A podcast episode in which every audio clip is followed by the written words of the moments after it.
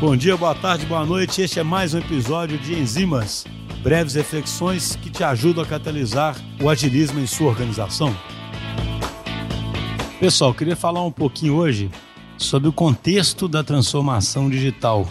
Quando se fala em transformação digital, se gera muita dúvida e a gente pode tentar definir de várias formas, mas uma coisa certa é que cada um vai ter a sua visão particular.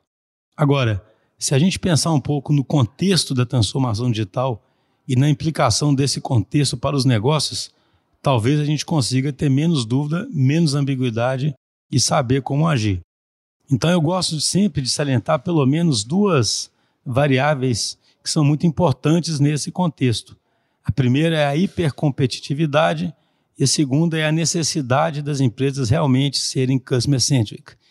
É interessante porque essas duas características elas são causadas pela transformação digital na medida em que a tecnologia foi ficando mais acessível para todo tipo de empresa, tornando então a arena do jogo mais plana, e foi ficando também mais acessível para os clientes, diminuindo a simetria de informação entre o consumidor e o fornecedor, e fazendo com que cada vez mais fosse possível fazer comparações entre produtos e que o consumidor ficasse mais exigente e passasse muito mais a puxar o que a empresa faz do que a empresa ter a opção de empurrar.